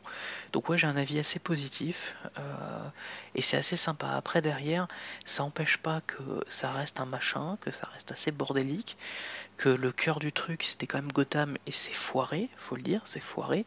C'est pas illisible, mais c'est foiré. Et en plus derrière, euh, t'as tout toutes des annexes qui, qui fonctionnent pas bien. Maintenant, je pense qu'on peut passer au One Shot Generations. Oui, c'est ce que j'allais dire parce que là, on, on, dit quand même que globalement, on a bien aimé Generation. Alors, en gros, on va pas vous raconter, hein, mais toute l'intrigue. Mais Dan Jurgens, on a l'impression qu'il reprend ses fonds d'idées des années 90 de Zero Hour et ces trucs-là. On a une équipe de personnages de la Légion jusqu'au Batman des années 30, en passant par Steel, Kamandi ou euh, Starfire qui sont recrutés. Alors, il y a quelque chose de très bizarre dans le pré-one shot, c'est que bah, Steel il est recruté, je crois, spécifiquement en 93, Starfire spécifiquement, euh, je sais plus, c'est 80 ou 83, mm. Batman en, dans les années 30. Alors, clairement, ils vont se retrouver disséminés à différents, sur différentes planètes à différentes époques. Superboy et Steel, par exemple, vont être, vont être sur euh, la Tanagar préhistorique. Un groupe de personnages sera sur Krypton avant que Krypton explose. C'est d'ailleurs à peu près la seule partie euh, intéressante de tout ce récit. Euh, alors voilà, rapidement, c'est nul, c'est pas très inspiré, le dessin est pas top, et ça se termine. Alors on spoil quand même la révélation. Cette aventure, si ça paraît un peu bizarre, notamment au niveau du recrutement des personnages avec des dates, c'est qu'on est sur le linéaire verse. C'est donc une terre où Batman et Superman apparaissent en 38-39 et ce sont toujours les mêmes Batman et Superman en 2020. En fait, c'est une terre où les personnages vieillissent différemment. Il y a des gens qui vieillissent normalement, d'autres qui vieillissent pas. Enfin, c'est très très très chelou. C'est un concept. Euh, en gros. Ça n'a aucun sens. Ça n'a juste aucun sens. En gros, il y a une terre où toutes les histoires du Golden Age à aujourd'hui sont à peu près arrivées. Donc Batman et Superman auraient été dans la JSA et différentes JLA sans doute sur cette terre. On ne sait pas si c'est censé être la nouvelle terre d'ici ou pas. C'est incompréhensible. Non, en plus on risque de le revoir bientôt parce que la, série Superman Batman, euh, le numéro 16, euh, qui est donc une nouvelle orientation, va montrer les, Superman et Batman originaux. D'accord. enfin, ça n'a aucun sens. Sans spoiler Doomsday Clock à la fin, en fait, euh, on nous indique que s'il y a eu des, changements temporels, s'il y a eu des reboots, etc., c'est parce qu'en fait l'univers DC est un métaverse qui réagit en fait, qui réagit aux grands mouvements cosmiques et qui influe ensuite les autres. Avec euh, Superman qui est lié à tout ça. Voilà, qui est le, pivot, tout ça. C'est une explication qui vaut ce qu'elle vaut, mais bon, ça fait le job. Ça permettait un peu de dire aussi que le premier Superman de 1938, il est toujours là, mais il a évolué par lui-même, etc. Et du coup, ces évolutions ont influé en avant et en arrière. Là, avec le linéaire verse, on comprend rien, c'est un machin nouveau, alors qu'il n'y avait pas besoin en fait. Donc, et puis c'est illisible. Moi, j'ai eu l'impression de revenir à l'époque où, où je découvrais Zero Hour en semi et que j'avais, je devais avoir 13-14 ans, je comprenais rien, je trouvais ça inutilement compliqué. Et puis c'est mal fichu, c'est mal écrit, c'est mal dessiné, c'est à oublier et, euh, et c'est vraiment tout ça pour ça. Et en fait, et ça ne fait que complexifier ce qui était déjà pas clair. C'est un peu le souci parfois avec DC qui euh, me donne l'impression, et je dis bien me donne parce que je sais que beaucoup de gens sont pas d'accord avec moi, mais DC me donne l'impression de passer plus de temps à expliquer sa continuité qu'à la construire. À un moment, les gens, faudrait peut-être juste penser à raconter des histoires, en fait. Euh, genre Future State, les... ils se sont lancés, ils ont inventé des histoires et c'était cool et ça c'était sympa. Après derrière tout n'est pas tout n'est pas perdu parce que le one shot Infinite Frontier Zero est très bien lui. On termine vraiment là-dessus donc c'est le one-shot de conclusion qui est un peu lié à Future State, mais pas trop. Il y a quelques mentions hein, de, Future State. On va pas vous dévoiler ce qui se passe dedans. C'est le one-shot, euh, comme il est de bon ton chez Marvel comme chez DC, hein, quand il y a un relaunch. Alors que le relaunch qui peut être juste créatif, on relance pas forcément tous les titres au numéro 1. Mais donc voilà, on nous montre un peu hein, des aperçus de ce qui nous attend prochainement dans l'univers d'ici. On y parle notamment de Wally West et de Flash aussi euh, dans ce numéro-là, qui donne plutôt une lueur d'espoir d'ailleurs à Wally, euh, bien plus que euh, ce qu'on a pu voir dans sa mini-série Future State. Je te remercie beaucoup Ben, hein, j'espère que tu as pris autant plaisir que moi à faire cette émission encore une fois ensemble. Bah, tout à fait, c'était un, grand plaisir. Moi j'ai beaucoup aimé Future State, je suis content de pouvoir en parler. Je suis content derrière que ça c'est une initiative qui a fonctionné et qui est un peu auto-contenue. C'est-à-dire que je pense qu'on verra pas forcément beaucoup, énormément de choses dans les années à venir de Future State, mais on pourra y revenir pour lire des récits souvent assez sympas. Et ça c'est quand même assez cool quand Future State a été annoncé, tout le monde se dit ça va être naze, etc. Et moi le premier, hein, je disais ça va être nul, etc. Et en fait non, non, en fait, il y a beaucoup de bonnes choses et, ça a un bon parfum quand on s'y immerge et je pense que derrière, ça mérite qu'on y jette un œil. Merci beaucoup pour ce super mot de la fin. On n'a pas encore de nouvelles de la part d'Urban sur comment ça va être publié. Est-ce qu'ils vont reprendre les TP américains Est-ce qu'ils font juste une sélection? On verra ça euh, en temps et en heure, hein. ça finira par être annoncé. Oui. Alors si vous aimez euh, les récits futuristes, moi je vous invite vraiment à lire euh, la Grid Darkness Saga dont tu parlais que Urban a ressorti euh, il y a quelques temps. Superbe récit de la Légion. C'est sûr que c'est un peu confondant qu'on ne connaît pas la Légion. En plus, il y a des, il y a des intrigues secondaires qui s'y terminent, d'autres qui commencent. On n'aura pas a priori le début ou la fin. Urban n'a c'est pas dans ses plans pour l'instant de d'éditer plus de Vieille Légion, mais vraiment jetez-y un œil. C'est superbe, hein, vraiment ça, tient la dragée haute par rapport euh, aux Uncanny X-Men et New Teen Titan qui sortent à la même époque, qui sont généralement montrés comme euh, les grands titres. Bah, finalement, euh, du point de vue du style, de, l'écriture, du dessin, vraiment ce, récit de Paul Levitz et Guy Giffen, hein, c'est vraiment génial. Ben, merci encore une fois de ta participation et où peut-on te retrouver? On peut me retrouver euh, sur Top Comics, euh, également sur le forum Sanctuary et Buzz Comics, mais essentiellement sur, euh, sur Top Comics, où je, fais des articles, des tops, et où en fait j'ai tenu un point hebdomadaire Future State. C'est pour ça que j'étais très, très informé du nombre de séries qui sortaient, parce qu'en fait chaque semaine, chacune des huit semaines de Future State, il y a eu un point hebdomadaire, généralement le surlendemain du jour des sorties, où en fait je vous faisais un point précis sur chaque épisode, sans trop spoiler. Au fait, je disais les auteurs concernés, le pitch, les personnages, mon avis, un point fort et un point faible. Donc derrière, peut se retrouver facilement. On vous donnera le lien et derrière, vous pourrez un peu voir en détail ce dont Marty et moi on a parlé. Tu es vraiment le monsieur Future State français en fait. Tout à fait, Marty. D'ailleurs, il va falloir que je retourne dans le futur bientôt. Bien sûr, oui, oui, je vais te libérer. D'ailleurs, oui, alors tu parles du forum Sanctuary, on est tous les deux dessus. On a pas mal parlé de Future State aussi là-bas, série par série. Donc, je vous invite à y jeter un œil. Merci encore une fois euh, de ta présence. Je mettrai les liens vers tes vers euh, tes différents articles sur Top Comics, évidemment dans le billet accompagnant euh, cette émission. Nous, comme toujours, vous pouvez nous retrouver sur Facebook et Twitter. Vous pourrez nous écrire à contact@comicsoffice.com. J'espère que vous avez pu découvrir nos dernières émissions, à savoir la suite du Comics Run sur euh, Spider-Man Brand New Day et notre nouvelle émission Comic Start où on vous parle de, en gros, nos premiers amours euh, comics, hein. comment on a commencé les comics, pourquoi. On parle de plein de choses qui sont liées de près ou de loin à ça. C'est évidemment aussi pour nous une excuse pour parler de plein de choses.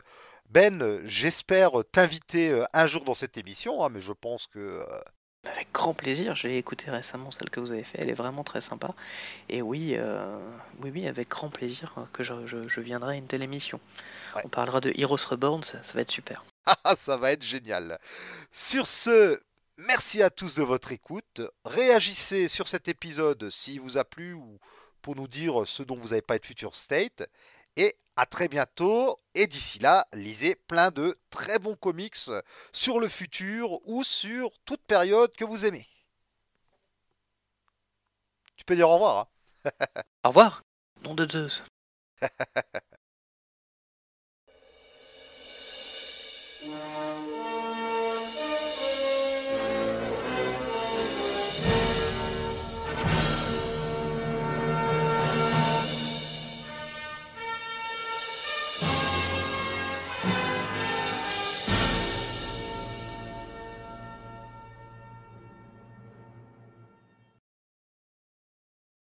si tu es prêt, on va commencer. Donc je vais essayer je, vais d'ailleurs essayer d'incorporer euh, ta petite idée d'intro. Ça promet. Allez. Alors, euh, il est de coutume sur euh, Audacity pour que je galère pas trop à synchroniser les pistes. Je dis 1, 2, 3 et quand je dis 3, on dit top, d'accord? Comme ça je synchronise bon bref. OK? OK.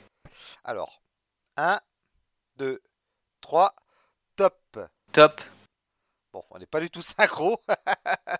c'est pas grave, je me débrouillerai. Bon, alors. si tu veux, on fait 1, 2, 3 ensemble. Voilà, on fait 1, 2, 3 ensemble. Alors je fais 1 et tu me suis à partir du 2. 1. Ok, ok. 1, 2, 3. 3, top. top. Eh, on y était presque là. Allez, dernière fois et sinon tant pis, je me débrouille. Ok, vas-y, vas-y. 1, 2, 1, 2, 3, 3 Top Top J'ai eu la fin, j'ai eu la fin de ton top. Ah, tu m'entends pas bien? Ça coupe par moment? Non, non, mais euh, on était synchro sur la fin de ton top. Ah, moi j'avais pas l'impression. Si ça se trouve, en plus, on a une demi-seconde de décalage. C'est génial. Raison de plus pour faire une émission courte. Le, fou qui rêve de faire une émission courte. Allez, on est parti. On retour vers le futur. Enfin, vers le passé du futur. Bref. Non, nous sommes de retour du futur. Oh. Ouais, quel, retour, hein. ouais. Allez.